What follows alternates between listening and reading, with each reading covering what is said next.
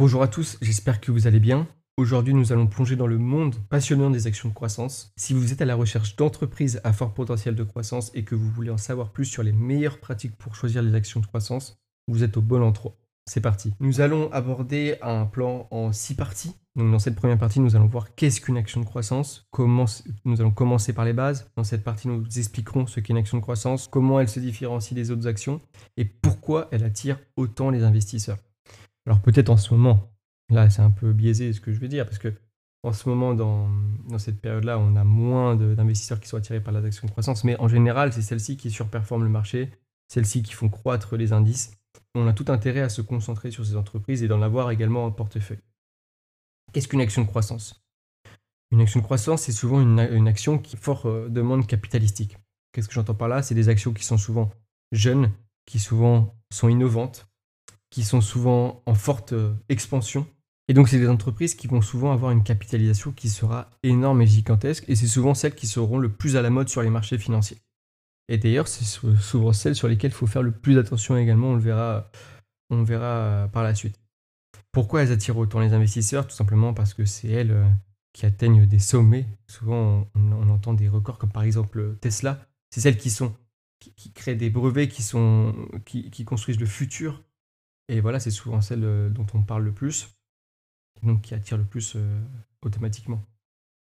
En opposition avec les, actions de rendement, par exemple Total Energy, BNP Paribas, c'est des entreprises qui, stagnent un peu, leur cours de bourse stagne, AXA. Et c'est des entreprises qui vont verser beaucoup de dividendes. En opposition, les deux. Donc pour cette première partie, déjà, je vais conclure. On va passer à la deuxième partie. On va commencer à rentrer dans le concret avec les critères pour choisir les actions de croissance. Très très important. Dans cette section, on discutera des critères essentiels pour sélectionner des actions de croissance. Nous aborderons des aspects tels que la santé financière de l'entreprise, son potentiel de croissance du chiffre d'affaires, ses perspectives du marché et son leadership dans l'industrie. La santé financière de l'entreprise, c'est assez touchy de dire ça pour les entreprises de croissance, surtout les jeunes. Parce que comme on le voit avec Tesla, c'est souvent les entreprises qui n'ont pas fait de bénéfices pendant plusieurs, plusieurs années, surtout durant leur début. Et c'est des entreprises qui ne comptent pas d'ailleurs là-dessus, sur le résultat net, donc sur leur santé financière. Et donc c'est des entreprises sur lesquelles il faut miser sur l'avenir. Ce que j'entends par là, on, on, voit souvent que les entreprises de croissance ont des PER, des price earning ratio, des ratios du cours sur le bénéfice qui sont souvent très très élevés par rapport aux actions de rendement. Ça veut dire qu'on attend dans le futur des bénéfices qui seront toujours, toujours record, record, record pour atteindre une expansion qui est souvent euh, exponentielle. Donc c'est ça qu'on appelle un potentiel de croissance pour une entreprise de croissance. C'est qu'en fait, pour l'instant, on sait qu'on n'a rien, mais on mise sur quelque chose. On mise sur une espérance.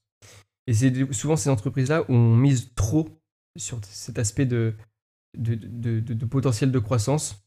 Et souvent, on n'est peut-être, on n'est pas on n'est pas souvent déçu, mais ça peut arriver qu'on soit déçu. Notamment, par exemple, quand on reprend le, cas de 2001 avec euh, la crise des, technologies, avec toutes les entreprises qui se sont effondrées en, partie, on a eu une forte attente sur les nouvelles technologies. On pensait que ça allait révolutionner le monde, donc ça l'a fait par la suite.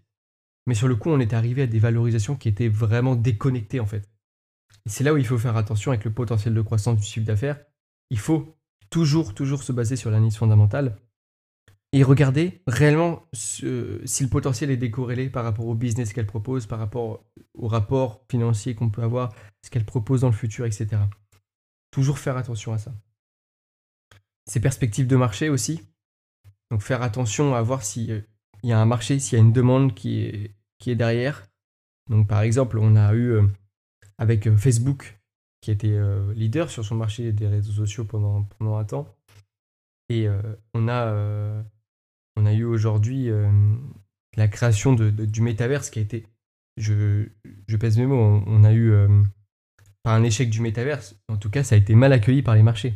Parce qu'on n'a pas de, de, potentiel de croissance, des perspectives financières qui sont pour l'instant saines, qui sont pour l'instant fiables sur le métaverse. Et on a eu pour l'instant un choc sur Facebook, dû à, notamment à, cela. On a également eu euh, sur, euh, sur Tesla récemment, Tesla qui a décidé de baisser de plus de 10 points ses marges. Donc il faut faire attention, des entreprises de croissance et parfois des entreprises qui après, lorsque lorsqu'elles ont atteint un point de développement assez important, un leadership sur leur marché, c'est souvent des entreprises qui ont des fortes marges parce qu'elles sont tellement innovantes, elles ont tellement d'avance qu'elles sont capables euh, de, de, mettre des prix très très très très importants et les gens achètent parce qu'elles ont une technologie qui est innovante, notamment avec euh, les voitures Tesla, etc. Sauf que Tesla a décidé de changer son business model et, maintenant de faire plutôt du volume que, de vendre, cher. Ce qui a fait en fait que les, que les investisseurs ont changé un peu de vision sur l'entreprise et se sont basés maintenant sur euh, vraiment peut-être un constructeur euh, automobile euh, pas comme les autres, mais en tout cas qui va faire la guerre des prix. Alors qu'au début, c'était lui un peu qui menait la danse dans les voitures électriques. Donc vous faire attention à ça, les perspectives de marché. Regardez vraiment si l'entreprise est toujours leader. c'est une entreprise de croissance.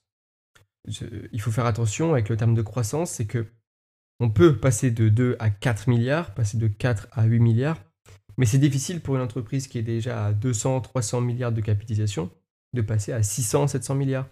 Pour euh, Apple, par exemple, qui, a, qui est très très bien géré, qui a une forte trésorerie, je crois que je ne sais plus combien elle a de trésorerie, mais c'est énorme, elle est vraiment financièrement, elle est très saine. Donc franchement, rien à dire sur, sur Apple euh, par rapport à ça, mais c'est qu'en fait, ça va être compliqué pour Apple de passer de 3000 milliards à 6000 milliards de dollars. Il faut bien se mettre ça en tête, comme Air Liquide en France, je ne sais plus si elle a 60 ou 80 milliards de capitalisation. Mais c'est difficile de passer de 80 à 160 milliards. C'est difficile de faire x2.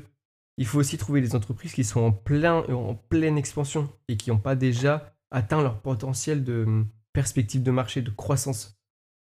Parce que souvent, les entreprises de croissance deviennent après des, entreprises qui sont matures. Euh, c'est souvent difficile de faire, euh, de faire le lien entre les deux. Donc voilà, les critères pour choisir des entreprises de croissance, il faut penser innovation, il faut voir que les multiples seront élevés, il faut, il faut s'y apprêter, donc avoir le goût du risque, avoir le goût du risque avec les entreprises de croissance. Regardez si elles ont un potentiel de leadership sur leur marché, et si c'est le cas, si elles le conservent toujours. Et puis souvent, en période de crise, si, vous avez des difficultés à identifier les entreprises de croissance, c'est souvent celles qui, qui flanchent en période de crise. Donc voilà, on, a terminé avec cette deuxième partie. Choisir les actions de croissance, ça ne se fait pas au hasard.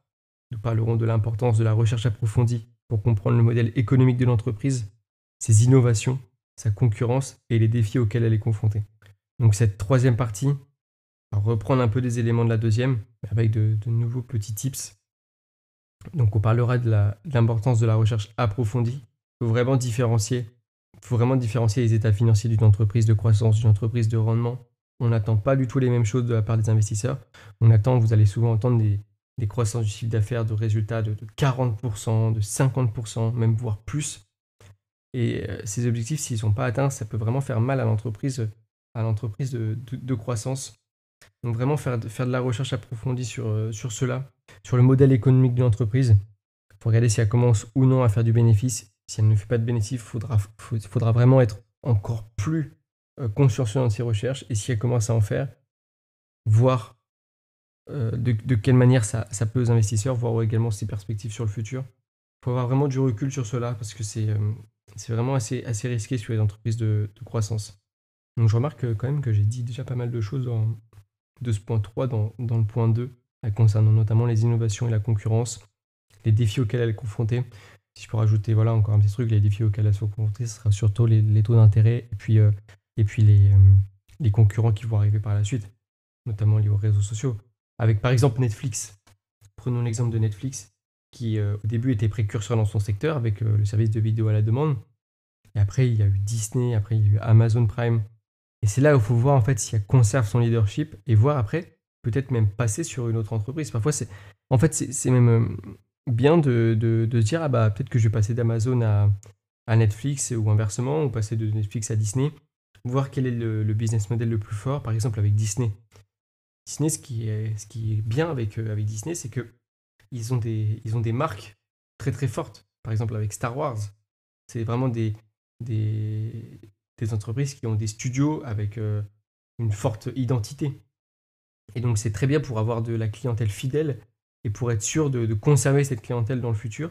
Et donc, euh, c'est vraiment des informations à prendre en compte. Netflix, il y a des créations originales Netflix, mais c'est un studio qui est un peu nouveau. C'est pas comme, euh, comme Disney qui a une histoire, euh, une histoire derrière notamment. On va passer à la quatrième partie, notamment avec les secteurs porteurs pour les actions de croissance. Donc certaines industries sont particulièrement propices à la croissance. Dans cette partie, nous explorerons les secteurs porteurs et les tendances émergentes qui offrent des opportunités d'investissement en action de croissance. Alors là, je vais rajouter aussi un petit point dans cette partie, c'est que souvent, il faut éviter d'entendre les entreprises, d'écouter les entreprises qui vont vous dire, ouais, nous sommes en croissance, nous sommes une entreprise de croissance. Par exemple, euh, on va avoir des entreprises dans les matières premières ou, les énergies qui vont vous dire, nous sommes une entreprise de croissance. Non, c'est souvent des entreprises qui sont en revirement stratégique, c'est souvent des entreprises qui refondent leur portefeuille. Par exemple, on a Air Liquide, qui pour moi n'est pas une action de, croissance, c'est une action, c'est des, actionnaires qui sont fidèles, c'est des actionnaires qui conservent les, actions longtemps dans leur portefeuille, c'est pour ça que le cours monte. C'est une action de, en croissance, c'est pas une action de croissance, c'est une action en croissance, parce qu'elle continue à croître son chiffre d'affaires, surtout l'hydrogène est à la mode, etc.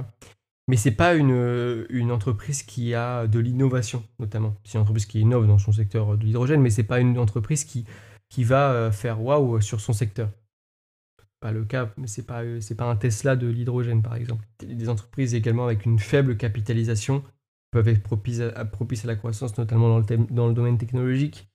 Euh, on peut aussi avoir des entreprises toutes bêtes. Hein. Euh, des entreprises, c'est Grainvolts. Donc c'est des entreprises euh, dans le domaine de, de des graines, tout simplement, comme son nom l'indique. Et en fait, c'est bête, hein. Mais c'est des entreprises qui ont une recherche et développement assez importante et qui, justement, euh, ont, de l'innovation dans leur domaine. Donc parfois, il faut éviter d'aller chercher trop loin et d'aller chercher euh, aux États-Unis. Même en France, en Europe, on peut avoir des entreprises très innovantes. Même dans le secteur des logiciels, des entreprises très très innovantes. Dans le secteur, même, euh, on, connaît tous l'entreprise Téléperformance qui est aujourd'hui un peu en difficulté, mais qui finalement était une entreprise de croissance dans son secteur, dans la digitalisation du service client. C'est tout bête, hein. Mais, mais c'est juste ça. Et en fait, elle, était innovante, elle avait posé son leadership. Aujourd'hui, elle est en difficulté, je ne vais pas vous le cacher. Mais euh, c'est une entreprise quand même pendant longtemps, on pouvait, avoir, euh, on pouvait se faire un capital euh, incroyable. Une entreprise de croissance également, les secteurs porteurs, c'est le luxe. Avec LVMH, avec toute la, triade LVMH, Hermès et Kering. Avec également le, secteur de l'alcool, des spiritueux. Mais pour reprendre le luxe, alors comment identifier des entreprises de croissance dans le luxe et surtout des entreprises qui vont avoir de la croissance externe pour mettre un peu, un peu Hermès de côté, qui est une entreprise surtout euh, familiale euh, et artisanale. C'est un business model qui est différent, mais pour LVMH, c'est une entreprise qui a besoin de capital, c'est une entreprise qui est innovante, qui a, son, qui a réussi à se réinventer. Au début, LVMH, n'était pas du tout ça, c'était très artisanal, ça n'avait pas du tout cette, cette image-là du luxe, avec notamment la première malle qui était sortie dans son histoire, la malle LVMH. C'est ça qui a permis justement de, créer cette innovation dans les malles de transport.